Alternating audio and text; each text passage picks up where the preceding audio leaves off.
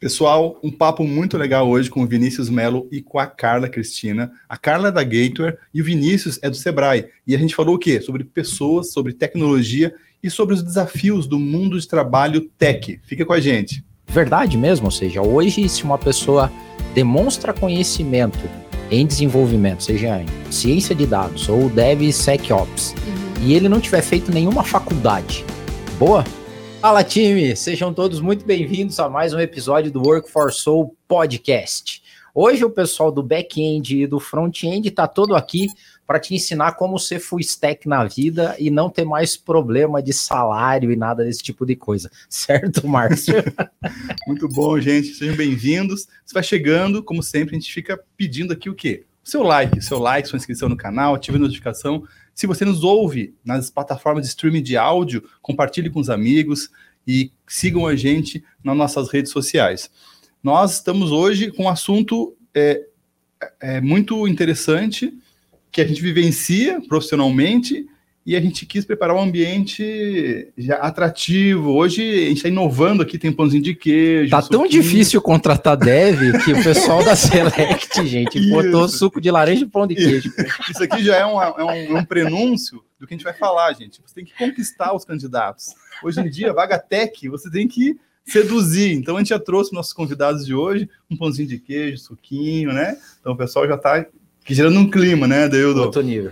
Gente, nós estamos com a Carla e com o Vinícius hoje, que vão se apresentar aqui. A gente não tem muita formalidade, então a gente não fala currículo aqui, e eles vão falar um pouco da trajetória, mas a gente está muito feliz porque são parceiros aí que a gente tem interação e a gente sempre que traz é, pessoas que estão com a gente aí em parceria, fica muito feliz.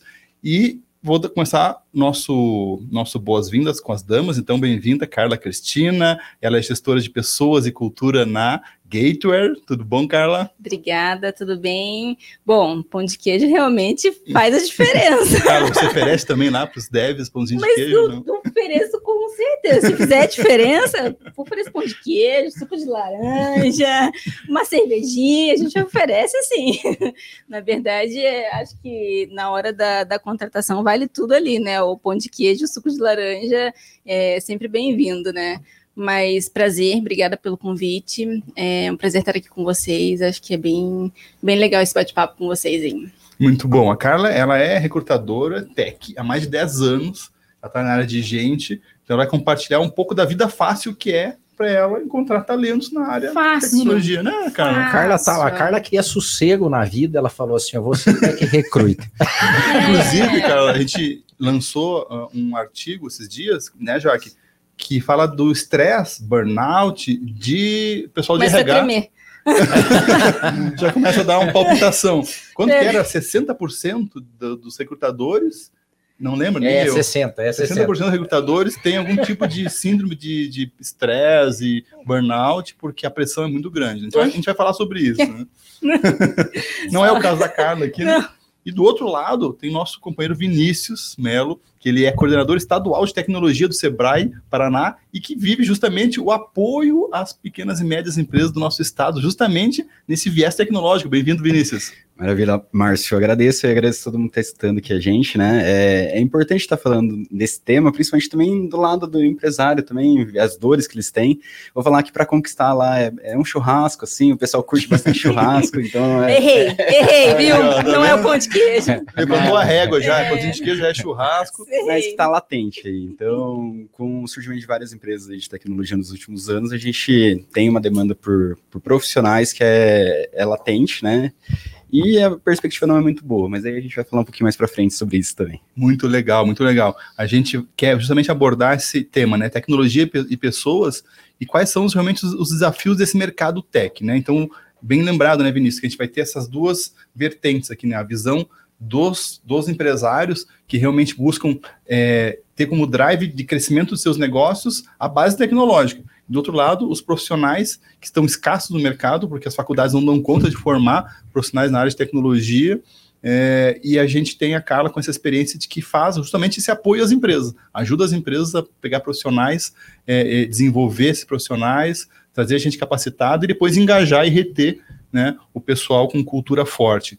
E cultura, né, Deudo, na era do nosso híbrido ou do nosso remoto não tá brincadeira, formar cultura forte, né? Você que é especialista nisso. É, eu, eu queria começar falando sobre essa questão de cultura e ouvindo de vocês, Carla e, e Vinícius, é, o pessoal fica meio uh, perdido quando a gente fala de tecnologia numa, de uma maneira geral, né? Parece que tec, tudo envolve tecnologia.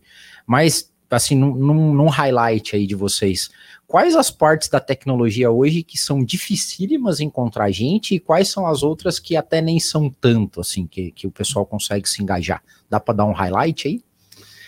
Bom, nessa parte, pelo menos o que eu acompanho, assim, é, cientistas de dados são, a gente tem, acompanha algumas empresas que é, fazem outsourcing de, de, profissionais, também acompanham esse mercado e falam da dificuldade de ter.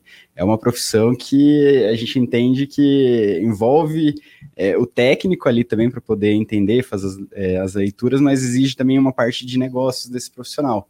Então, é uma, são competências complementares ali que está tá tornando esse profissional bem escasso no mercado e, e a procura, independente da empresa, está sendo bem, bem grande. E como é que um cara começa em ciência de dados? Ele tem, tem alguma trajetória básica, assim? Começa como analista de dados e depois vai se é, desenvolvendo? É, o que a gente acompanha, assim, em algumas empresas é, é um profissional já experiente tem uma noção de tecnologia, de programação, de, de leituras, assim, e que até a própria empresa está tá formando. Lógico que ele vai procurar alguns cursos ali, mas a empresa hoje está formando esse profissional. Então não é algo que a gente encontra aí, é, em quantidade de cursos entregando o profissional pronto. E mesmo pronto, depois na hora que ele entra na empresa, são outros 500. Então a gente tem essa, essa dificuldade, mas que as empresas estão trabalhando nesse profissional. É, tem ferramentas específicas, né? É. Tem alguns é, bancos de dados específicos e tudo mais. Realmente, a parte de ciência de dados também é, eu acho que, o mais difícil para nós. É, a gente trabalha muito com SAP lá na Gator. Então, o SAP também pega bastante, é, até porque é uma. É, é, tem que exige certificação, né? Então tem que ser, ter certificação para entrar no mercado. É, os devs, né? A gente não, não, não, não, se chuta o árvore e cai um dev, assim, né? Então a gente precisa hoje de dev bastante aí no, no mercado, principalmente para Android, para desenvolvimento de mobile, Android, iOS, enfim. É, tem, a gente precisa bastante, a gente ainda sente bastante dificuldade de encontrar. E ah, acredito também que ah, os profissionais que têm essa parte de segurança da informação, os DevSecOps, que é o nova o novo do momento aí tá pegando bastante. Então, quando surge a palavrinha pro Tech Recruit, DevSecOps, a gente ah, já dá aquele... É, cadê, cadê, cadê? Laça, laça. já arrepia no recrutador ali, então a gente já sabe que vai ter uma dificuldade bem grande, porque o DevSecOps também não é algo que só surge, né? É um, é, é um, é um profissional é, formado com. É, ele, tem, ele tem que saber, até onde eu sei também, que a gente, o recrutador, ele não, não é um especialista em TI, né? Então, um DevSecOps, ele é um cara formado em todas as tecnologias, ele tem que saber de desenvolvimento, ele tem que saber de segurança informação, ele tem que saber de tudo um pouco. Então, ele é um cara super bem estruturado. Então, ele não só surgiu ali, né? Então, é uma pessoa bem formada. Então eu sei que é, uma, é, um profissional bem, bem difícil de encontrar de mercado. E aí vem o desafio que é, é constante a, a, discussão, né?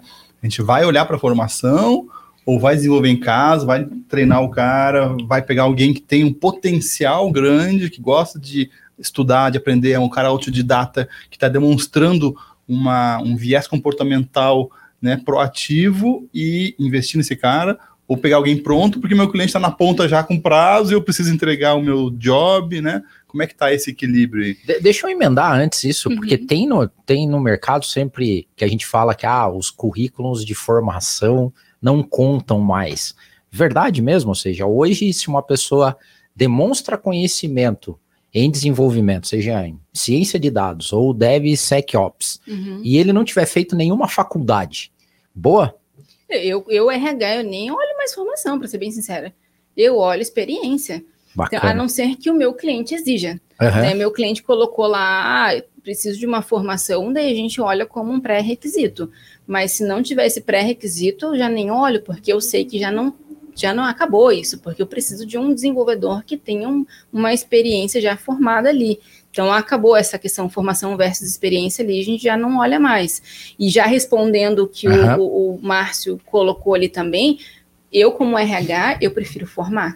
Então, se eu tenho um profissional que tem um comportamental dentro de casa já predisposto para ser desenvolvido, eu vou desenvolver ele. Eu, RH mas eu sei que meu líder às vezes não vai estar disposto a isso. Ele já quer alguém pronto de mercado. Uhum. Então, às vezes, e, e outra, às vezes eu tenho dentro de casa, é, eu não tenho alguém dentro de casa para treinar e, ou para desenvolver. Então, às vezes a curva de aprendizado vai ser um pouquinho maior. Então, é, se eu tenho é, alguém dentro de casa que tem uma, é, um comportamental legal e tal, mas eu não tenho ninguém para me ajudar, ou que se eu pegue um curso de fora e tal, talvez eu demore um pouco mais, porque eu estou com um projeto já pegando fogo. Então eu prefiro trazer alguém de, de fora, já resolver o problema, resolver ali. o problema, já estanca o problema, e enquanto isso eu vou treinando essa pessoa para quando surgir de novo, já tenho ele ali pré já pronto. Então, olhando como visão de RH, uhum. eu, eu, eu sempre já apoio, já vai treinando, já vai preparando. A gente conversa com as pessoas, a gente vai falando: olha, o que, que você pretende, qual é o teu futuro, o que, que você quer. A gente já vai conversando com liderança, né? Vamos, vamos, vamos treinando aquela pessoa ali, olha, tô vendo ali, tô sentindo, ele gosta disso, gosta daquilo. Vamos já fazendo uma trilha de desenvolvimento aqui para ele, né? Já vai retendo ele também, porque isso já é uma forma de reter porque eu já sinto que ele tem uma predisposição para algum cargo ali, já vou retendo ele, porque se ele sentir que ele tem uma predisposição para virar um DevSecOps, se o mercado oferecer, ele vai sair. E se ele sentir que eu já estou colocando ele para o futuro dele isso, ele vai falar. Retém mais. É, a, não, ali a Gator, por exemplo, minha empresa, já está já tá me preparando para isso. Vou ficar é, com legal. eles. E trazendo isso para um cenário das, das, empresas menores, sabe? Isso. isso. Eu, fico, eu fico pensando justamente esse cenário aqui. O que, que é o ideal? A gente ter é, jornadas e que a gente vá preparando é, um, um, time ali mais júnior para desenvolvendo, porque tem toda a curva de aprendizagem, além do próprio treinamento né, é, é na tecnologia.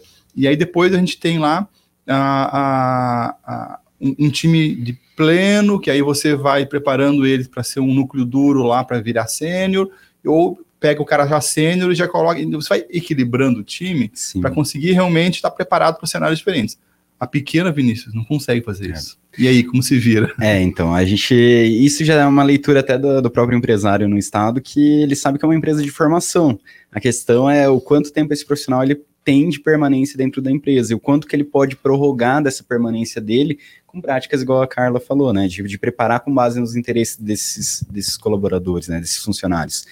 E aí, é, se a gente pega uma leitura do Estado, aqui no Paraná, 83% são de empresas de até 10 colaboradores. São empresas 83%. 83%. Isso é em tecnologia também. É, empresas de tecnologia com ah, os KNAIs uh -huh. relacionados à TI. Hum, então pode ser primário ou secundário, uh -huh. mas são relacionados a esse KNAI dos 63, dos 62, até, até 10 colaboradores total da empresa. É, até 10 no total da empresa. Então, se a gente considera que não é só 10 que tem, né? Então, deve, são empresas pequenas, realmente sim, pequenas sim. ali, mas que entendem também o papel de formação. A gente conversa muito sobre esse tema, é aquecido dentro das, das empresas, e, e a, a, questão é o quanto eu vou formar ele para entregar também o que a empresa precisa para continuar o crescimento, mas entender que às vezes com, competir com outras empresas maiores de mercado, em algum momento talvez esse profissional ele se interesse até para mudar um pouco. É, com, com, o perfil que a gente tem de profissionais hoje, e, e tá correto disso, né? Não é mais aquele perfil de ficar 30 anos numa, numa empresa, é né? orgânico, né? né? É orgânico, vai acontecer. Agora, o quanto essas empresas conseguem trabalhar é, aspectos culturais, aspectos de, de, de benefícios para essas pessoas que estão lá, de aprendizado mesmo, fica ali uma média de quatro anos a gente tem, tem visto no mercado. Pô, é bom. Quatro é anos é bom porque tem uma curva de profissionais uhum. que estão lá já há bastante tempo, mas o comportamento hoje é, é mais curto. Então, é. eles, eles, o bom, assim, os quatro anos ficar numa empresa é o que eles estão têm de expectativa num profissional. Mais que isso, já, já começa a ficar difícil. E, e por que, que você falou que no começo a gente falou que o cenário futuro não é tão bom? Não, é, é, porque assim, a gente tem é, empresas que não eram de tecnologia, incluindo é, áreas de tecnologia dentro das suas empresas, empresas que não têm os quinais ali, não nasceram no, no segmento de TI e que estão entrando nesse cenário que demandam também de profissionais. Sim, sim. Então, é, a formação não dá conta, isso é fato, Entendi. né? A gente está buscando, é, e aí é um comportamento do, é, das empresas de buscar profissionais de outras áreas que não têm um crescimento, mas o profissional ele tem um potencial ali de, de formação e de capacitação, e trazendo ele para essas áreas, né? áreas que vão se relacionando, ele vai entrando na área de TI. E aí é onde a gente está tentando suprir essa, essa demanda de profissionais que estão vindo. Mas é, tem uma pesquisa do ano passado aí da, da de uma grande agência né, nacional de pesquisas e de pesquisa para a área de TI e tem uma previsão de 2024 de 420 mil vagas abertas. abertas ou déficit. É, é. é, E aí é onde a gente não tem essa, esse lado de formação dando conta. E aí parece que é, um profissional está migrando de uma empresa para outra, mas as vagas continuam, a demanda continua é, aberta, mas é um Só é a rotatividade. Só é a rotatividade que está trocando. Ali e, é, e é interessante que esse déficit, né, ele, ele gerou, ele teve repercussão na carreira de RH, né, Carlos? Porque não existia tech recruiter alguns não. anos atrás, né? Uh -uh. Fala um pouco dessa evolução do cara de recrutamento e seleção, né? Porque ele também, você falou aí que é claro que não é o cara que vai codar, porque se ele fosse codar, ele deixava de ser técnico é, e entrava na onda, mas é uma pessoa que tem que ter uma habilidade de trafegar, né, de andar nesse mundo da tecnologia e entender o jeito que a galera pensa, é isso? Sim, as, é, hoje é, as meninas ou né, meninos que têm essa habilidade para entender um pouquinho da, da parte tech também, né? Então tem que ter um pouco de feeling para você poder conhecer um pouco das ferramentas, que você vai conversar com os desenvolvedores, né? Então hoje a gente usa muitas ferramentas de LinkedIn, né? Nosso mundo hoje é 8 horas da manhã LinkedIn, né? Meio-dia LinkedIn, seis horas da tarde LinkedIn. Nosso dia a dia LinkedIn.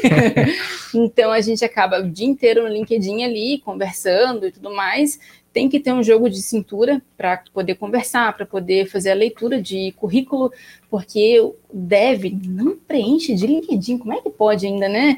Não preenche LinkedIn, então você tem que dar aquela leitura ali, ah, eu acho que ele é um .NET, deixa eu conversar com ele. Então você faz a leitura, então é, fazer um, uma conversa ali com, com, com o mundo tech, o mundo dos, desenvolvedores, conhecer, conversar com eles, fazer essa, esse, esse, esse bate-papo e entender se eles estão mesmo enganando ou não, toda aquela leitura de, de, daquela sopa de letrinha, né? Então, ah, é, banco de dados, é, linguagem de programação e tudo mais, e não é tão simples, porque hoje, para você trabalhar com as vagas de tecnologia, não é igual às outras vagas, porque você faz uma vaga de, um exemplo, fazer uma vaga de é, é, vendedor.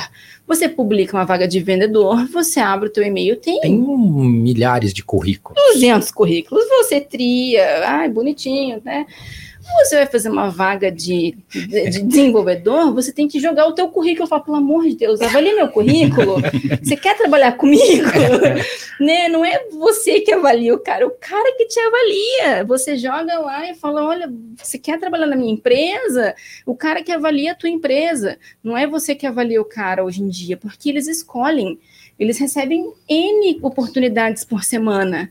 Então, você, é, você tem que mostrar junto com a tua empresa, não é só a recrutadora, é a, tua, é a empresa como um todo, porque ele não vai avaliar só a tua oportunidade, ele vai entrar no Glassdoor, ele vai olhar todos os comentários que você, a tua empresa recebeu, vai avaliar a cultura da tua empresa, todo mundo que fez, vai avaliar marketing, porque vai ver branding, o que, que a tua empresa está fazendo, impacto tá fazendo, na sociedade. Exatamente. Então vai olhar tudo, vai ver tudo que tem feito para realmente ver. Ah, acho que vou bater um papo com ela.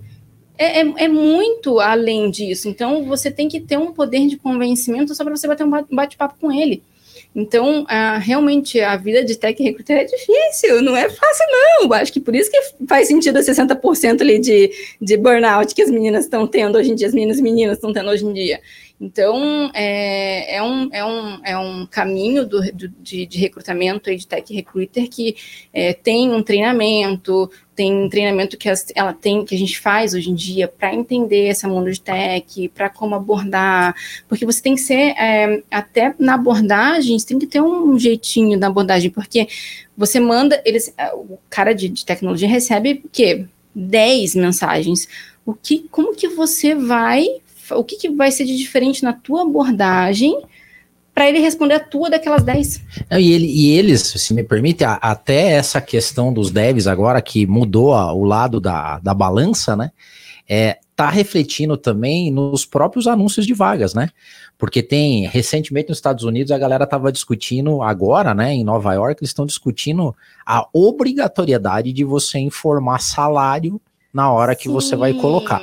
Lá é claro. Agora, um, agora no Brasil eles estão fazendo também. Também tem? Uhum. É porque lá tem um negócio mais assim para garantir que as pessoas estão ganhando iguais, independente de gênero, classe social, etária, seja o que for. Mas aqui, o que, na minha visão, é que os devs também, se não tiver tudo claro lá, ele nem acessa, né? É. Só que daí nas empresas começou a acontecer o quê? Pô, mas você, você abre só dev, por que, que não abre pro resto é. da galera? É, então começou. Teoricamente está uma transparência a mais no mercado é. por conta é. disso, né? E também acontece tô... com as pequenas também? Acontece, o desafio da, das pequenas é, é um convencimento, assim, é, é quase implorar. e aí que, é aí que surge um papel bacana, assim, de empresas profissionais mesmo que, que ajudam essas, essas micro e pequenas empresas a buscar esses profissionais. Né, o empresário, às vezes, ele, pelo feeling dele, não é o suficiente ali para poder trazer uma pessoa bacana que vai ficar ali e aí empresas ajudam nesse, nesse processo. É, quanto salário, assim, eu não, não, não tenho essa conversa ali com, com o pessoal de divulgar, mas é algo que eles comparam, né? Não, não tem nem. Eles sabem ali realmente quanto que tá quanto que um. Tem a comunidade dos é, 10, eles se falam. Isso é. acaba sendo aberto. Acho até um ponto interessante, porque esconder acaba sendo menos atrativo ali para a empresa, sim, né? Então, sim, se, sim. se é possível e se é algo que o mercado já está buscando, já sabe também, por que é não? que virou meme, né? Antigamente a galera falou assim: ó, eu tenho uma vaga confidencial numa empresa confidencial é. com salário confidencial. É. Quer participar? Ô, Vinícius, mas eu vejo, eu vejo uma grande oportunidade das pequenas empresas conseguir mostrar para esses candidatos o diferencial do ambiente que ele pode ter de aprendizagem na empresa pequena e média. Porque muitas vezes ele cai numa empresa grande ele fica lá container, containerizado, assim, né? Num containerzinho, uma caixinha, vendo um pedacinho só. E aqui na Select, por exemplo, é, hoje patrocínio Select. Select, oh, tem até pão de queijo, pode falar. é, patrocinador desse episódio. Aqui na Select a gente tem justamente uma, uma cultura de, dos devs terem uma visão sistêmica. E isso é muito legal, porque você desenvolver para cloud, no ambiente SaaS, por exemplo, quando você vai programar algo, não adianta aquilo rodar. Não, está rodando, está funcionando. Não basta ser funcional. Ele tem que ser performático no ambiente cloud. Então, ele tem que entender de Docker, container, load balancer, AWS, né, auto-scale, para conseguir. Estou é, usando um Techniques. Pois é, cara, eu estou levando eu, MS-DOS, Basic, aí, COBOL, essa era a minha eu uso, eu uso do meu época, você usa da sua época. Eu estou usando as palavras aleatórias para o pessoal achar que eu entendo. Né? Cara, é fera. Não, mas a, a grande questão é que eu falo, pessoal, isso, para a gente conseguir realmente é, é, desenvolver algo que rode bem na nuvem, que vai conseguir performar num ambiente de alta concorrência de requisições. Aí a pessoa, ah, não pensei nisso, eu desenvolvia on-premise, que roda meu servidorzinho lá na... É outro paradigma. Aí eu falo, pessoal, você aqui, vai, na hora de vender né, a empresa, é, você aqui você vai ter uma experiência sistêmica, uma visão do front, do middleware, do back, do banco, do da infra, do DevOps. Você não precisa virar um DevOps, mas você tem que entender como é que funciona. Então, essa visão, nas pequenas, eu acho que é uma oportunidade, né? E, e, a gente sabe que tem polos muito grandes aqui no Curitiba, Maringá também é um polo muito forte, né? De, de, empresas de tech, e a gente estimular essas empresas, porque o que se glamoriza na mídia, né, Vinícius? É as os unicórnios. Isso, né? Isso. E agora a gente está na era das empresas camelo. A empresa Sim. camelo é aquela que vai conseguir realmente atravessar o deserto, né? Tem a reserva de água, concorda? Sim, ó, é, e aí entra num ponto que a gente falou ali da, da pequena empresa ser essa escola, assim, eu, eu, eu vejo, assim, até programas ali é, de formação de profissionais, mas que quando chega realmente o profissional para a empresa, é lá que ele aprende, né, a gente é trabalhar, é pensar, e o profissional que está querendo entrar no mercado, nessas oportunidades de pequeno, micro e pequenas empresas, até como uma escola de formação dele, do, uhum. do futuro profissional dele, não é que ele vai a, entrar num curso de, de programação independente da, da linguagem, independente da, da frente frente que ele vai atuar, mas é ele achar que ele vai sair já ganhando 15, 20 mil reais por mês ali, ou como PJ até mais que isso. Né, tava falando para Deudo, né, que eu escutei isso no estado recentemente. É o Júnior achando que é sênior e que hoje ele está ganhando como pleno porque é, tem vaga em aberto aqui, tem vaga em aberto no mercado, né?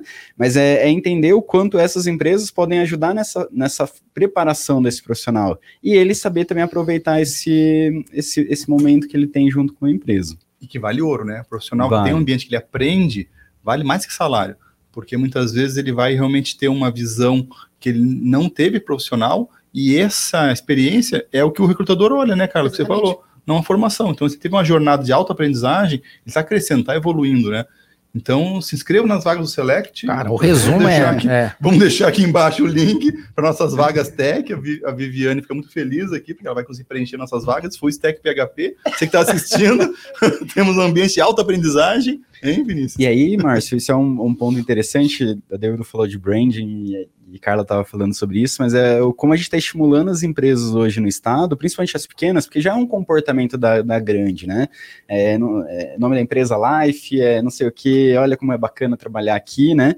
Mas como que a gente também mostra que na, na micro e pequena isso é, é, é, bacana de aprendizado, de oportunidade, de conexão. Bom que ele, brand, é, é, de que às vezes é, é, esse profissional numa empresa maior, às vezes ele vai, ele, ele pode ser extremamente técnico e vai se aprofundar muito num ponto em específico, mas dentro de uma empresa menor ele tem uma amplitude de, de conhecimento, inclusive. E aí, como que a gente estimula uh, essas empresas a fortalecerem essa marca empregadora deles? Né?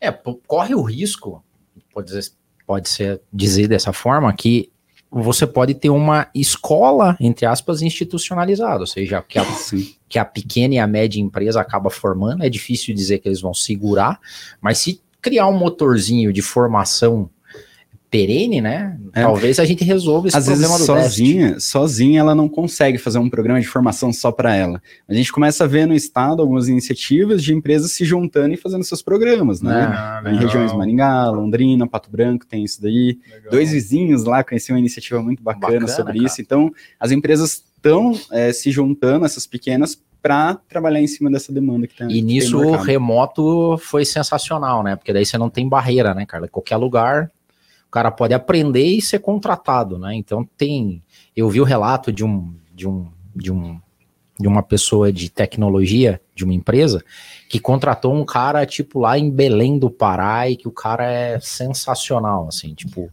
e ele falou, cara, antigamente como é que eu ia conseguir achar ter acesso a esse recurso, né? E agora não. É, a gente está 100% remoto. Uhum. Hoje aqui na, na Gator, a gente teve a expansão, acho que graças a isso, na verdade, porque a gente está com 140 profissionais.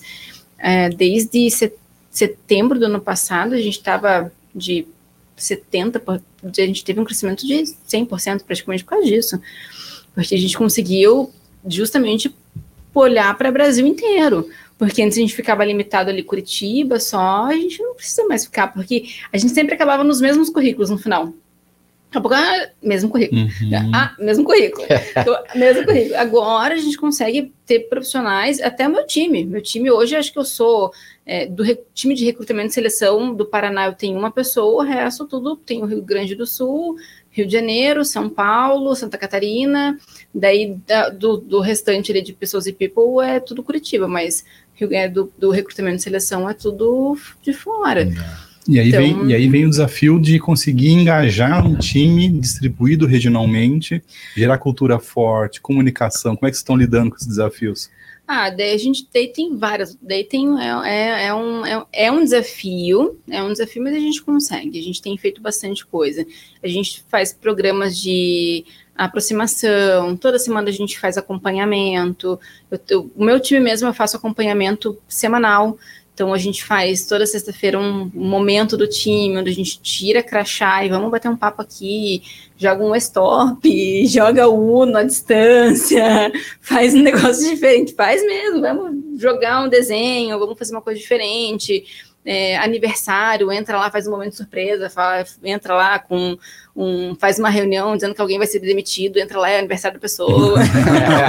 pegadinha, pegadinha online. Faz umas pegadinhas online. Passa no RH ali, por favor. Mas sempre tem um momento de descontração, a gente sempre tá. A gente tem o Discord também, que é muito usado para jogo, né? Então a gente entra também no Discord, a gente tem as meninas tá lá, sempre tem alguém, oi, tem alguém aí? Tem alguém aí? Então, é muito legal o Discord, né? É bem legal. É legal. A gente começou a usar também. E, e, e eu senti. E é dos um... games, né? O Discord é veio do pessoal é, dos gamers, né? É. Mas as salas é uma sacada muito boa. Porque você tem muitas vezes assuntos que você não tem que ficar com a câmera ligada discutindo. Uhum. O assunto tá rolando, você deixa aberto o áudio, É. continua trabalhando. De repente, ô fulano, ô Carla, como é que tá É. aquela questão?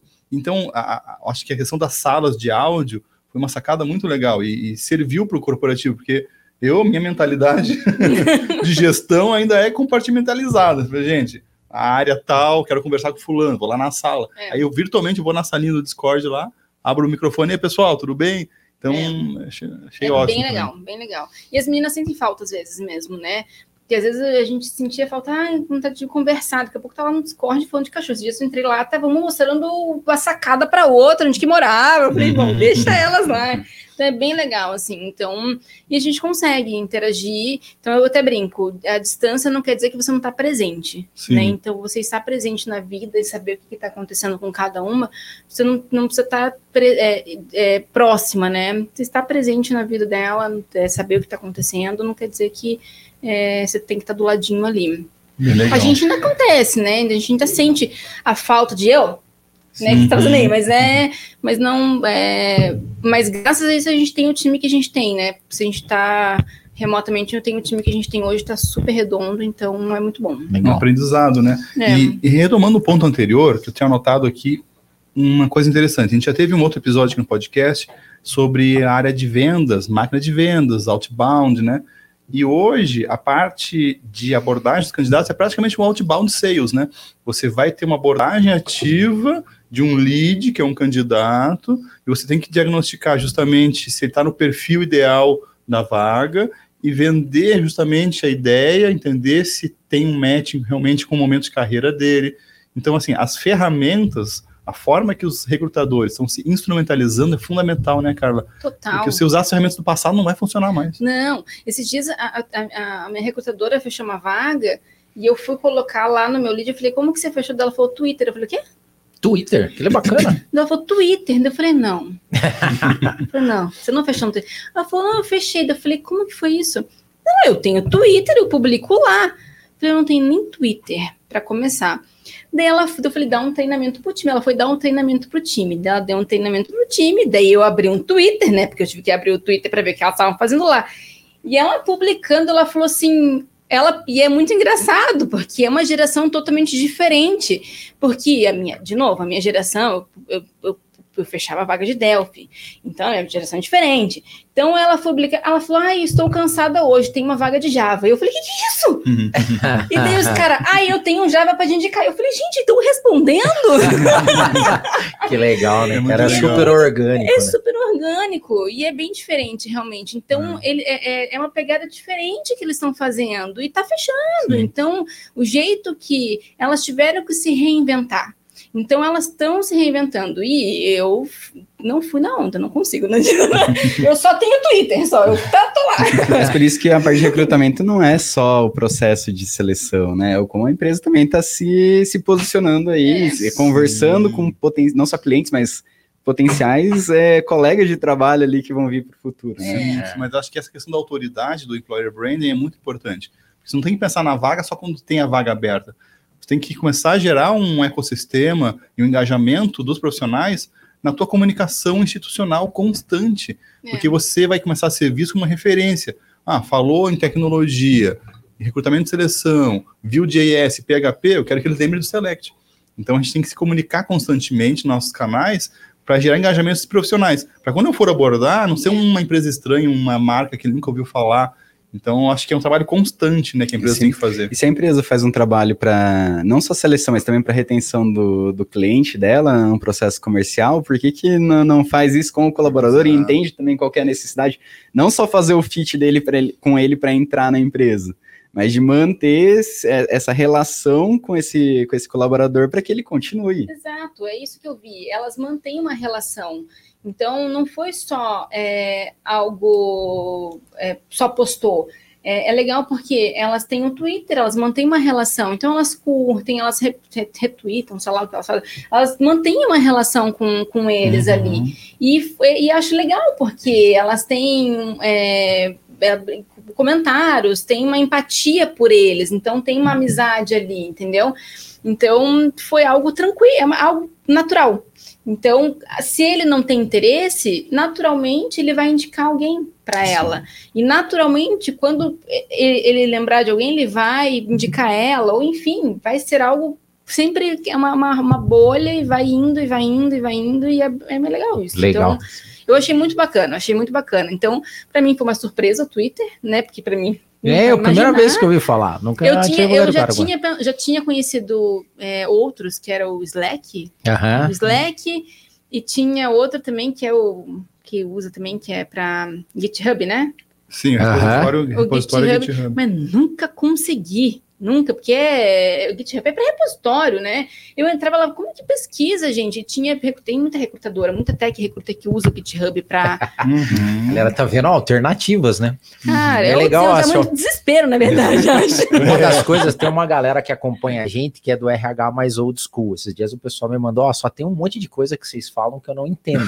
Então, esse episódio vai ter que ter, porque tá uma sopa de letrinhas, isso aqui vai ter que ter um glossário, sei lá, tipo, vai. o que, que significa cada uma das coisas coisa. Boa, boa. Eu, mas eu queria dar uma mudada aqui, um shift na conversa.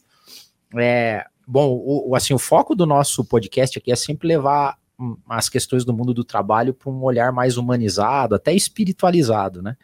Como, como é que vocês estão vendo hoje essa relação de meninos muito novos, né, com salários extremamente agressivos, é, com uma demanda atrás deles, até mesmo o Tech Recruiter, a gente estava conversando antes, né, Carol? Uhum. Ou seja, pessoas que começam a deter poder, é, influência, assim, na, na, fase bem inicial. O, o júnior que pensa que é sênior, de pleno e tal.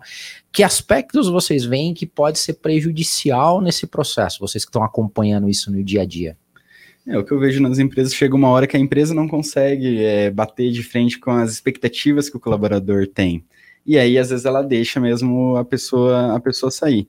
É, para a empresa é um cenário preocupante, né? Eu, eu, tenho colegas meus de trabalho ali que entraram, ficaram seis meses, saíram, e isso, às vezes, para o que está planejado de ação para o ano, né, com, com, a empresa, isso é desastroso. Assim, a gente tem que reinventar essa pessoa nova, eu não sei tecnicamente aí na parte de seleção, mas essa pessoa que está entrando agora tem que é, comprar também essa cultura da empresa, a gente treina, a gente capacita, e às vezes quando ele tá bom, ele vai sair. E aí, é, é e esse tá bom vai sair, às vezes agora tá acontecendo cada vez mais, mais curto, rápido. mais rápido. E aí também é o quanto essa, essa, o que, que eu vejo assim de comportamento, quanto que essa pessoa ela se vincula na, nas atividades, não só é, profissionalmente, mas também o quanto ele compra um, um aparelho de celular e daqui seis meses ele já quer trocar quanto que ele tem alguma coisa. Então, é, é, um, é um, perfil do que a gente está encontrando agora de, de pessoa mesmo. Né? Não é nem se é colaborador ou não, é o que está vindo que tem esse comportamento. Como as empresas vão se adaptar para isso é, é, uma, é algo que ainda está sendo estudado. Não sei se existe algo assim de estudo pronto, mas é algo que as empresas têm que começar já a se adaptar nesse, nesse sentido. É, na verdade, assim, essas, essas pessoas que pedem demais, elas vão ter que é, vão ter que cumprir com isso, né? Então, se ela pede demais, a entrega dela vai ser tem, vai tem que entregar, altura, né? Uhum. né? Então, ah, pediu, até vejo para pro, pro, pro, pro time de, de, de tech recruiter. Pediu, ok, tua entrega vai ter que ser compatível para isso, né? Até é, pro, pro, pro, pro dev, acredito que seja a mesma coisa. Pediu, ok, entregue para isso. Conseguiu entregar? Parabéns para você, está merecendo receber isso né? Uhum. É, mas a, o problema é que tem empresas hoje que estão pagando para isso. Vocês estão reforçando a ideia de que você vale tudo é, isso mesmo. Então, assim, enquanto a gente tiver empresas que estão pagando para isso, cara, vai ficando cada vez mais difícil a gente ficar reforçando que um júnior tá, tá, não, não, não, tá, não deve receber como um sênior. Né? Então, a gente deveria estar tá colocando cada é, o, seu, o, seu, o seu salário no seu lugar de um júnior, etc. É, mas, é, para mesma coisa para o time de recrutamento e seleção. Eu acho que sim, né? A gente tem o recrutamento de seleção, deu um boom muito grande para essa área agora, nos últimos anos, né? É, recrutamento de seleção tem, a, a, assim, a demanda até para quando a gente precisa de uma, um recrutamento de seleção aí, quase não tem, todas as recrutadoras aí estão bem empregadas. Estão empregadas, mas fácil você pegar alguém de uma outra área e você treiná-la para o track recruiter do que pegar uma recrutadora aí de fora de mercado que a gente estava conversando antes, uhum. né? Que está aí com um rei no estômago, né? que vem toda empoderada aí, que sabe tudo, é a influenciadora aí do LinkedIn e tudo mais. Você pega alguém aí mais júnior e treina, que vem com muito mais engajamento, né? Que você vem com um poder de é, agradecimento até, porque é tão doida, com sede de não quero entrar nessa, nessa área de, de TI, do que pegar alguém aí muito sênior com um salário lá em cima, né? Estrondoso, um salário de dev. Então, é mais a mesma coisa para o dev. Então, acho que as empresas. A, a, aconteceu recente, né? A gente teve uma demissão em massa aí de empresas que estavam com. É verdade. Superfaturamento Algumas, e agora né? busca os desenvolvedores aí lá em cima e a gente falou, poxa, infelizmente não posso te ajudar porque o salário está lá em cima. É, não é sustentável, né, para a empresa. Então, eu, eu, esse é um ponto legal de a gente falar são essas anomalias do mercado. O mercado muitas vezes começa a ter um comportamento que quem tem empresa há mais tempo, ou está num ecossistema dos negócios, começa a olhar, gente, não faz sentido isso. Não, é, não para em pé no médio e longo prazo. E aí, muitas vezes, a gente é taxado tiozão, né? Não, você não está tendo visão, não é visionário. E aí a gente vê modelos sendo sustentados com grande burn rate, mais um termo para o nosso glossário. Burning rate. que, é, que, é, a taxa de queima mensal de caixa. Ou seja, as empresas elas estão impulsionadas, alavancadas por investimento externo, conseguem fazer um inflacionamento do salário, né? Inflaciona demais os salários, e aí a entrega desse menino não é proporcional ao salário que ele ganha. E isso não aparece porque eu estou sendo é, subsidiado por um dinheiro de, de um fundo é. E quando isso, o fundo chega, o Uber, escute, o Airbnb, o empresa tal, agora, sabe uma coisa chamada lucro, sabe? É, às vezes é bom. E aí ele tira um pouco o pé do investimento e as empresas começam a ter que performar. Aí a coisa muda. Então, essa onda agora, que está tendo as big techs com, com algumas demissões, e trazendo até o próprio Netflix, né, que tinha uma previsão de crescimento, não só não cresceu, como perdeu milhares de usuários, começa a trazer um sinal amarelo. Não que vai reduzir, vai continuar crescendo o nosso segmento, mas traz um alerta de que os fundamentos dos negócios continuam os mesmos. Muitas vezes um cenário que está se mostrando a, a, a, uma anomalia, ele não para em pé no médio e longo prazo. Só que o pequeno fica apavorado, Vinícius, fica. porque ele está concorrendo com a empresa lá da Europa, dos Estados Unidos, está pagando em dólar, pagando em euro, o cara tem projeto para entregar, ele está aqui em Maringá, está aqui em Londrina, está ali em Foz do Iguaçu, tendo que ter, fidelizar o cliente dele, e o salário inflacionado está perdendo talento para os unicórnios, e ele fica apavorado, mas é a resiliência do empresário. É, de conseguir é saber que não, isso não, não se sustenta no longo prazo. Pode gerar até uma desmotivação ao empreendedorismo, né? Porque às vezes Sim. o cara fala, cara, não vou ter Sim. recurso, né?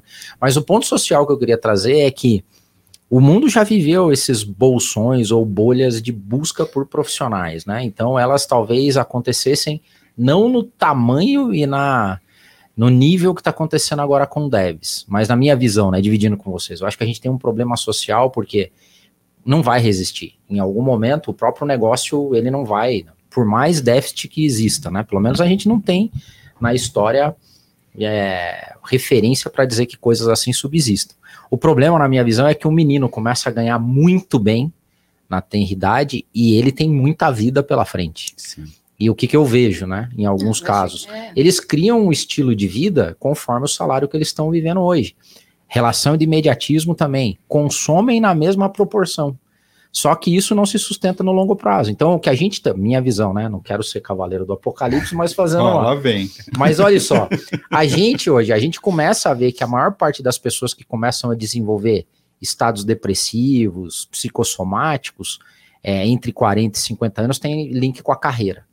É, essas, esses meninos de 20 a 30 anos talvez sofram isso antes, porque se a bolha estoura, ele não consegue manter o mesmo padrão de vida que ele estava acostumado, né? Sim. Então é, é, um problema que a gente tem que, tem que entender. Sei é, lá como é que a gente pegar vai resolver o isso, que o Márcio colocou, por isso que é, super, é, é extremamente importante essa questão da, das empresas. É, realmente, olha, ok, essa concorrência não vai parar de existir só, ah, vamos parar, vamos, é, não, vamos, não vamos mais contratar. Vou pegar valor. a bola e vou embora agora, né? Não, não vai acontecer isso. Então, assim, se eles continuarem realmente formando, com, com é, continuar posicionando a empresa deles, mostrando é, para os que já, já estão ali na empresa por que, que é importante ficar, eu acho que é, é um dos únicos caminhos para seguir, assim.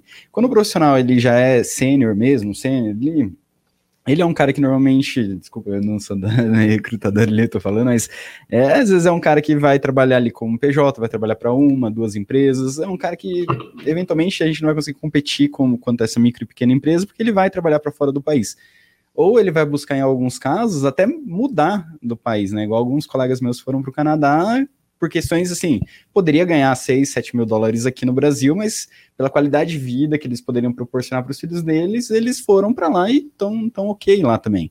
Então, competir num caso desse não dá para micro e pequena, né? Manter os que já estão ali é, é super importante. Mas esse caminho para formar, acho que é, é, uma das únicas saídas aí que está tá acontecendo. É, lá, lá na empresa a gente tem feito isso. Lá na empresa a gente tem pego, é, é nesse ano, inclusive, a gente tem pego estagiários e estamos formando. É, esse é o caminho, a gente pega, qual é o caminho? Vamos fazer estágio, pegar estagiários e formar estagiários, porque pegar os sênios, a gente não está conseguindo, porque o sênior, quando a gente faz proposta, ele, a, a, pergunta que eles fazem é, é presencial? Daí a gente fala, ah, não, ou é presencial, eles falam, não, não, se for presencial, eu quero presencial no Canadá ou em Portugal. A gente fala, não, tá bom. ok, não temos no, no, Portugal e nem no Canadá. Não estou tendo Portugal no momento. Nesse momento não temos, okay. Não estamos tendo não nesse estamos momento. tendo nesse momento. Senão, não, né, ok, não temos nem 20 mil reais nesse momento também. Daí, se não tem, a gente volta para o pleno, que é júnior, que quer sênior, que, enfim, daí também não tem, vamos para o sênior, vamos para o estagiário, vamos treinar esses estagiários. Então é a opção, a gente pega os estagiários, a gente está formando estagiário ali para. E eles vêm com, com, um sentimento de gratidão, uma gracinha. É. Pega os estagiários uhum. ali, bota cinco estagiários, uma, um sentimento de gratidão, esses meninos ali, vai. vai é, é uma oportunidade absurda, né? Porque num país de tanta gente desempregada, os jovens sem oportunidade, né? E a possibilidade Exato. de, como a gente falou, não tem necessidade de você ter um curso universitário ou coisa que o vale, você pode treinar, né? Mas eu queria fazer um link aí, eu ouvi já um pouco do mercado, que é a dificuldade que a gente tem com a formação básica, né? Principalmente ensino de lógica, é verdade? A galera vem mal preparada, né? Então tem uma dificuldade de pegar. A gente tem, ó, tem uma faculdade que não sei se não vou falar o nome aqui, Fala, cara, fala pra gente fazer o corte. não, não, não. Uma, faculdade que tem, tem, dificuldade de fazer contratação direta, porque eles, eles querem que terceirize. Tem, uma, tem umas faculdades, tem umas faculdadezinhas que são difíceis aí, com programação, com lógica, que daí, na hora do treinamento, a gente vê que os líderes realmente falam, você não viu isso ainda? E tem dificuldade mesmo, tem dificuldade. Um outro ponto, assim, né? Tá falando de formação até básica, assim, esse é um ponto que até os cursos que estão surgindo no estado estão se preocupando em ir lá na escola de ensino médio, ensino fundamental, assim, né? Pra, pra... E aí é um ponto, porque vou pegar assim, é, é polêmico, né? Vamos, não queria. Corte, Mas polêmico. às vezes a, a, o jovem ali ele não tem uma capacidade de decisão ainda para pensar, né? Quanto é. da gente que imaginava que, que, a gente estaria fazendo o que a gente faz hoje quando eu tinha 15, 16 anos? Eu não, né? Uhum. Nem informação fui para a área de tecnologia tá também. Ali da... né? Nem pergunta pro tio aqui, é. e aí você imagina assim, mas tem uma pessoa que é super importante nessa, nessa formação desse profissional que é o pai e a mãe, que é a mãe. Então, se você tem algo é, estruturado ali na família que está te encaminhando para alguma área, é, a gente teria que colocar na cabeça desse pai, dessa mãe, que a área de tecnologia ela é, ela é importante, pode ser um futuro muito bom para o filho. Uhum. Um exemplo disso, né? A gente estava conversando com um empresário lá de Maringá, ele falou assim: olha, eu tenho minha filha que está terminando medicina, e quando a gente, ela estava lá no ensino médio, a gente, ó, vai fazer medicina, vai fazer engenharia, vai fazer porque ele, na sua idade lá de 50 anos, 60 anos, ele tem uma ideia que, que foi lá na quando ele foi formado ali como pessoa, que isso era o caminho para ser bem sucedido na vida. né? Quanto dos pais de, de jovens que tem hoje estão vendo que tecnologia pode ser um caminho para o filho dele? Que ele pode influenciar. Meu pai era cientista da computação, né? Na ah, época de é, perfurar é. coisa Cartão. lá. É, não fiz que garantiu que eu fosse para a área de tecnologia, fui formado em engenharia, né? Mas não é. mas foi para engenharia de produção? Foi para engenharia de produção. deve. Né? é. Mas o mundo dá voltas e a gente volta para a área de TI, é, assim, não, não dá, né? Então, assim, mas é mesmo assim, sempre em casa foi, teve uma, uma influência de ir para essa área de tecnologia. Eu garanto que em outras famílias também tem para aquela área que o pai e que a mãe ela tem é, aderência ali. Então, o quanto a gente não pode influenciar hoje esses pais, porque, ok, vai demorar? Vai. Mas com certeza, eu acho que só com os barulhos que estão tendo hoje da área de TI, daqui, sei lá, três anos, a gente tem um monte de gente fazendo. É muito sabe? legal. O Paraná está tendo agora o EduTech, isso. Que é esse programa que o Sebrae, inclusive, é parceiro, né? Do EduTech. É, a gente está parceiro de tudo, tudo né? Se estiver na área de tecnologia, você vai estar Tech Dev, te, é... Tech Dev também, é legal. Mas o que eu gostei do EduTech, e depois a gente vai achar o link para a meninada que está assistindo se inscrever. Oh, isso é importante, hein? Esse é... Porque o drama é, a gente falou lá, é, formação ou experiência. E quando não tem os dois? Ainda está em formação e ainda não tem experiência.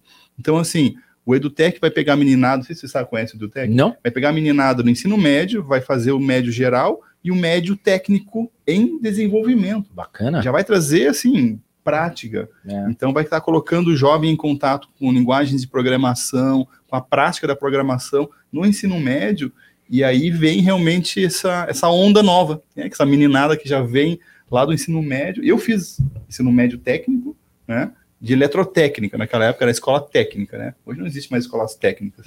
Mas eu me formei técnico em eletrotécnica. Com 17 anos, sei lá, 16 anos, técnico em eletrotécnica. Carteirinha. E olha aí onde você tá. É, olha aí. Virou alguma coisa? Não, não virou grandes coisas, mas... Eu vou te falar, Marcio, tá voltando essa educação técnica tá no mesmo, médio. Tá voltando, tá né? voltando, mas ainda tá voltando com temas que é para indústria, pois que é, é para é, áreas de serviços, assim, que não. E é o, quanto, padrão, é, né? E o quanto tradição. poderia estar tá ligado na área de tecnologia, né? É, deveria, né? Deveria. É. Mas Bom, a gente sabe. precisa disso, né? É, pelo amor de Deus. Eu queria puxar, puxar uma sardinha aqui para o nosso parceiro do Sebrae.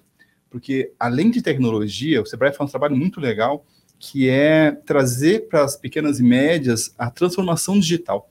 O mindset de transformação digital. Porque a tecnologia é só um meio, não é o fim em si só e a gente pega as empresas adquirindo sistemas e software como fosse fazer a transformação digital. E na verdade é muito mais que isso, né, Vinícius? Então, os Sim. programas do Sebrae estão fazendo um trabalho muito legal para as empresas para abrir um, um, abrir um mundo com os workshops, as palestras. Traz Sim. um cara lá top, cara lá dos Estados Unidos, o Sebrae traz online, né? E aí o empresário pequeno que está com um negócio que tem muito potencial, mas ainda não tem as ferramentas tecnológicas da transformação digital. Isso é muito é, legal. Deixa eu fazer um jabazinho aqui de ah, coisa acontecer, mas que é super importante. A gente vai cobrar metade do pão de queijo né, do Sebrae. Você pode levar três pão de queijo. Ah, obrigado. Mas ó, a gente tem uma iniciativa feita junto com o Sebrae Nacional. Eu escrevi o projeto para trazer aqui para o Paraná. E aqui no Paraná a gente vai trabalhar com 875 empresas é, a parte de transformação digital até o final de 2023. Ah, Essas empresas a gente vai ter um voucher realmente ali. A empresa ela contrata uma solução digital, a gente tem até dois mil reais e o Sebrae ele vai reembolsar esse recurso ali, né, é, para as empresas. Então isso é novo até Opa, primeira, primeira mão. É, a gente vai trabalhar com 6.500 empresas no Brasil como um todo. Os estados vão participar disso daí quando o Sebrae Paraná, a gente se organizou para poder rodar esse piloto. O piloto no Sebrae nunca é, é, pequeno, né? O piloto começa com 875 empresas. Pilotão? É, mas a gente vai, a gente vai ter equipe, né? Estão sendo contratadas 14 pessoas aí no estado para a gente acompanhar essas empresas. É, e introduzir, é, introduzir elas nessas tecnologias. Assim. Então, ah, é, é uma, uma ferramenta de monitoramento de um CRM, né, para ter uma melhor informação ali da, de uma lista de clientes, pode ser. Aí é uma ferramenta de gestão financeira, é uma ferramenta de um WhatsApp Business, sei lá, né, uhum. ferramentas que são e aí a gente vai estar entrando com esse recurso para que a empresa ela possa se digitalizar também, né? Isso de qualquer segmento. Então fica uma oportunidade para as empresas de ter ido Paraná como um todo, é, que vão ter oportunidades para estar tá vendendo também sua tecnologia ali e vão ter empresas demandando. Então a gente adora fazer isso, a gente adora desenvolver o micro e pequeno negócio. E a gente sempre vai buscando também desenvolver quem está envolvido bola, nessas cara. empresas. Legal. De propósito, o Sebrae é muito legal. Ô, Carla, e deixa eu te perguntar, até chegou uma pergunta aqui também do pessoal do back-end, que tem a ver com isso. Vocês estão contratando fora quando não tem? É Assim, porque tem uma busca de devs lá de fora aqui, né? Uhum. E tem algum país, vocês contratam fora também? Quais são as Qualquer dificuldades? Lugar, qualquer lugar. Porque a Índia, a Índia negócio. virou um grande fornecedor, né? O pessoal reclamava que a qualidade do código às vezes não é a mesma. tal. Ainda a gente nem vai tanto, na verdade. Aham, A, a gente busca mais lugar que tem o, o mesmo que tem português, né? aham, A gente tá fazendo parceria agora com a Angola, inclusive. que bacana. É, a, a Angola, né? Falar o meu back-end lá também. Mas a gente está fazendo. A gente tem. é, a, a Gator, ela tem. A gente tem. é A gente tem. A gente tem uma filial na Argentina, né? é, da Gator, a gente tem um pedacinho lá nos Estados Unidos. Aham. E a gente tinha um profissional no- em Portugal que saiu recente. Mas a gente está fazendo uma parceria agora na Angola e surgindo pessoas. A gente sempre, sempre recebe currículo de outros lugares. Então, volte meia da Angola, Colômbia, enfim, a gente sempre está tá olhando sim. É. Surgindo o- currículos a gente sempre olha. A gente não, não, não descarta, não. E o mundo, ah, o bom o inglês ainda, o bom e velho inglês, faz toda a Faz diferença, toda a né? diferença. Né? É, a gente acaba olhando sim. Uhum. Faz, faz. A É para uma empresa, para o lado da empresa, assim, a gente percebe esse comportamento de também não ser um outro fator que também influencia na, na contratação de um profissional na Índia, né? É como que tá a hora, é, o comportamento de jornada de trabalho que tem aqui no Brasil, ele vai acompanhar às vezes as dificuldades que esse esse programador lá na Índia vai ter, essa equipe que está fora do país, né? Então tem muita empresa contratando de fora, mas contratando da América do Sul, eventualmente ali alguns países, É. Portugal, eh, da- algum da África e tal, mas é, também evitando essa, essa questão de jornada que vai a um, enquanto um aqui tá 8 da manhã, Uhum, o outro, o outro oito tá lá do outro lado, Horário, né? Fuso Gera um horário. indicador de gestão. né? É, aí para a gestão da empresa isso é um fator limitante que a gente acompanha, assim, um comportamento que a gente vê. Muito É. legal. Exatamente. A gente tem a nossa pergunta, a gente pode esquecer. Ah, não, não pode, é. A, gente vai- sempre pergunta para os convidados aqui, porque o Workforce All traz justamente essa visão é, a- além é, daquela questão do trabalho como um fardo, mas sim como uma realização focada no propósito, na vocação, e a gente foca no trabalho que alimenta a alma, né? Então a gente sempre pergunta para os nossos convidados, a gente queria trazer isso para vocês então. Me conte, Carla, o que, que você faz que te alimenta a alma? Dentro do meu trabalho, né? Trabalho, Na vida. vida. Assim, é, dentro da minha, do- de um todo, eu ainda acredito nas pessoas, tá? Então, é, trabalhar com pessoas ainda alimenta a minha, minha alma. Legal. Então, quando eu é, falo que eu trabalho com pessoas, até eu tenho duas filhas, né? Então, as minhas filhas às vezes perguntam, né? Ah, o que você faz, mãe, e tal. E quando eu falo que eu contrato, ou quando eu faço contratação, dou emprego para as pessoas, e a forma quando eu falo, né, gera emprego. Dá- quando eu falo dessa forma, elas falam, ah, minha mãe dá emprego. Parece uma coisa tão, né? Não, e é super bacana, né? né, diferente, assim, né? Você não tá só, então, né? Não, eu tô implorando para um desenvolvedor trabalhar comigo, né? Essa parte você não conta Essa parte filhos não para não traumatizar a criança também. É, mas é diferente, né? Então, quando, eu- quando a gente faz é, a contratação, quando a gente vê realmente o profissional trabalhando, o desenvolvimento, então, há 10 anos, quando eu estou lá atrás, quando eu vejo um profissional tendo essa evolução de carreira, eu falo, pô, eu contratei onde que ele está hoje. Quando eu vejo essa evolução de uma pessoa que você viu até que você deu um, um, um pontapé ou que você falou com ele, falando, você, cara, se você for para aquele o potencial. caminho, exato, Uhum. se você for para esse caminho, você, você tem muito futuro. E ele te ouviu e foi para aquele caminho e foi grande. E isso me, isso me motiva, me, me aquece meu coração. Legal, legal. Então, isso é muito legal. Então, até mesmo no meu time, quando eu vejo que se eu tinha alguém no meu time, eu falo, você não tá legal aqui, se você for para uma outra área, você vai dar bem, e a pessoa foi para uma outra área e, pô, isso é muito legal. Então, isso aquece, isso me dá, me, me, me faz até eu olhar para minhas filhas e falar, cara, é, é o meu futuro, é elas aqui, olhando para elas agora e, e me, me motiva também a levantar. É, é, é, e é uma abstração muito bonita do trabalho do recrutador, né, que não é simplesmente fechar uma vaga, você transforma a vida através do trabalho, e né? é isso então... que eu falo para minhas, minhas, minhas analistas. Eu, quando eu falo que, assim, ó, foi aprovado um, um profissional, você não vai dar aprovação pelo WhatsApp, pelo amor de Deus. Uhum. Você, é. vai mudar a vida. Melhor parte cara. é. Essa parte é, é, é o ápice do trabalho. Você não né? vai dar isso aqui pelo WhatsApp. Eu vou, né? Você liga para essa pessoa. Você está mudando. O cara, é, é a vida dele ali. Ele tem uma família por trás. Liga para ele. Mostre que você ficou feliz com ele também. Então, tire todas as dúvidas, ele vai ter dúvidas, ele vai querer conversar com a esposa, ele vai querer pensar, ele vai uhum. ter querer falar com a família. Então ele não vai te dar o ok na hora né? Ou às vezes vai porque ele estava ansioso por isso também. Uhum. Mas é, é, esse momento. Então, é a transformação. Então, se você deu um ok, se você recebeu o ok do teu cliente, liga para essa pessoa. Compartilha esse sentimento nessa hora. É, é porque, às vezes, só um ok por WhatsApp talvez te traga uma frieza que o cara, se ele estava na dúvida, ele vai desistir. É, é verdade. Sim, e vai certeza. acontecer, porque a gente tem muita desistência desses caras de TI. Não, e, e, e, Carly, rala tanto o selecionador que o momento prazeroso, esse ápice, ápice. assim, de poder é. né, compartilhar essa boa notícia é muito legal. É, e o pessoal agora tem o costume de, de, compartilhar tudo, né? Esses tempos atrás aí eu vi um, um post de uma recrutadora que acabou gravando ela dando o, o ok pro, para o candidato que ele estava contratado, cara, aqui, e a emoção dele do outro lado legal. e dela também é muito legal. Humanização é. que a gente fala sempre. Exato. É, é. é Nada substitui o toque é humano. Tudo, exato, é empatia. Então, faça isso. É esse momento vai ficar guardado, vai ficar guardado para você, para ele, enfim. É, é, diferente. Faça esse momento porque não, não, não tem. Por WhatsApp, não faça, pelo amor de Deus. não faça. Muito bom. Vinícius, o que, que te alimenta a alma? Ah, eu acho que, assim, por, por até uma sorte, sim, eu, é, a gente leva muito, não dá, acho que a gente não separa muito trabalho pessoal, assim, a, a coisa vai acontecendo junto, né?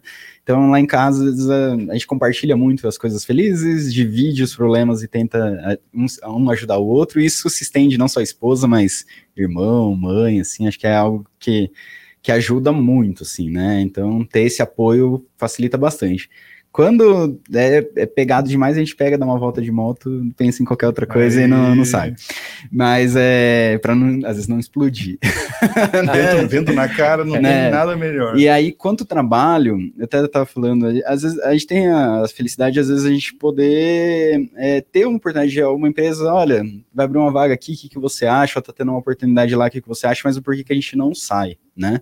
Então, eu acredito que muito do, das pessoas que trabalham lá no Sebrae tem um dos valores nossos lá que é paixão, que acho que isso é de verdade mesmo. Assim, a gente compra muito isso, a gente é apaixonado pelo que a gente faz, pelo, por esse contato com as empresas. Então, é, ver a transformação, ver qual é o, o legado da tua realização e olhar para o teu colega de trabalho e falar assim, cara, é sério que ela, tá, demorou 10 anos essa construção, mas é sério que ela está implantando, sei lá, vigésima primeira indicação geográfica, se olhar e falar assim, cara, a Maria Isabel, ela é ela é boa mesmo, sabe? Tipo, cara, quando eu crescer eu quero ser igual a ela, assim. Então, olhar esses exemplos, acho que alimenta, tipo, é, como qualquer outro trabalho, a gente tem pontos complicados ali de lidar, de cobrança, de, é, de problemas de relacionamento ali, mas é, esses pontos, depois em casa traduzir isso, ajudar a entender o que aconteceu e melhorar a tua qualidade de vida, isso, para mim é, alimenta a alma e resolve as questões do trabalho. Muito legal. Ah, a gente sente isso no time do Sebrae mesmo, a gente sente essa, essa vibração, essa paixão. Muito legal. E, e, gente, a gente sempre gosta de prestigiar nossos convidados, deixando os contatos e o serviço para que o pessoal que gostou do papo possa encontrar vocês. Então, Carla, nos fale assim, pessoas que estão precisando, quase não tem ninguém precisando de pessoal tech, né? Então, quem precisar é, de serviços e, e todos os serviços que vocês prestam lá na Gator, compartilha com a gente seus contatos. Tá, a gente presta serviço de alocação de profissionais. A gente tem hoje a Gator tem quatro pilares, né? Então, além de alocação de profissionais de tecnologia, que a gente sabe que é bem, bem puxado aí, então quem precisar ir mundo tech, né? Precisar de, de alocação de profissionais, enfim, a gente faz toda essa, essa ajuda aí para tech a fábrica de software, né? Então a Gator também é especializada nisso. Nós temos um produto que é o Live ID. Então, também dentro da, do site da Gator tem tudo bem explicado também sobre o Liberty, que é uma leitura facial para aposentados e pensionistas. É, legal. Mas também explicadinho lá. E o projeto de GMO, PMO, que é para ajuda em projetos para gestão de mudança. Então, ah, tá participando da, da, transformação digital, enfim, vai trazer um, uma, um projeto de SAP dentro da, da empresa e precisa passar por essa transformação sem impactar a cultura da empresa, a gente faz toda essa gestão da mudança dentro da empresa sem que faça, sem que tenha no impacto das pessoas, né? Então a gente faz tudo isso. Então, pode me contactar aí dentro do LinkedIn. O Twitter eu não utilizo. Eu ia falar já qual que é o Twitter, Carla. Nós vamos, nós vamos, deixar, nós vamos deixar o Twitter da Carla aqui na descrição. Ah, só que não. Não, meu é LinkedIn. pode usar o LinkedIn tem... ou os contatos dentro do site da Gate. A gente vai deixar, a gente vai deixar na descrição do vídeo, então, teus contatos. E tem que ter a rede que a gente mais usa, né, cara? Então, é o LinkedIn. Então, é, isso aí. Fechado. Vinícius, já deu um spoiler aqui de novidades do Sebrae, mas Sim. fale um pouco para a gente dos projetos. Bom, o Sebrae tem diversas iniciativas, né? O nosso foco quanto empresa é melhorar a gestão do micro e pequeno negócio, né? E aí a gente trabalha por linhas, é, setores também, por momentos empresariais lá, é, não vou entrar nesse que é, é, bastante coisa, o Sebrae faz bastante coisa mesmo. Mas é, essas informações do Sebrae estão tanto no portal, na sebraepr.com.br, como também no aplicativo Meu Sebrae. A gente tem explorado muito esse canal via aplicativo, porque a gente consegue ter uma proximidade maior com o cliente. Né? Lá eu estou lá, a equipe está lá, e conforme vai tendo os eventos, já existe conexão, então pelo aplicativo Meu Sebrae é, é sempre bacana. Se ficou qualquer é, dúvida assim, quando Sebrae, me procura mesmo lá no LinkedIn, Instagram, a gente responde. Vinícius Melo. É Vinícius Gemelo. Gemelo com dois L's. Então, é, o que precisar, a gente fica à disposição, o pessoal é bem pre prestativo. E o Sebrae tem diversos canais de comunicação, central, é, portal, app e físico também. A gente espera lá para tomar um café lá e conhecer um pouquinho, não só de quem já tem a empresa, mas quem está querendo abrir o seu negócio também. Muito legal, muito legal. Gente, o papo foi ótimo.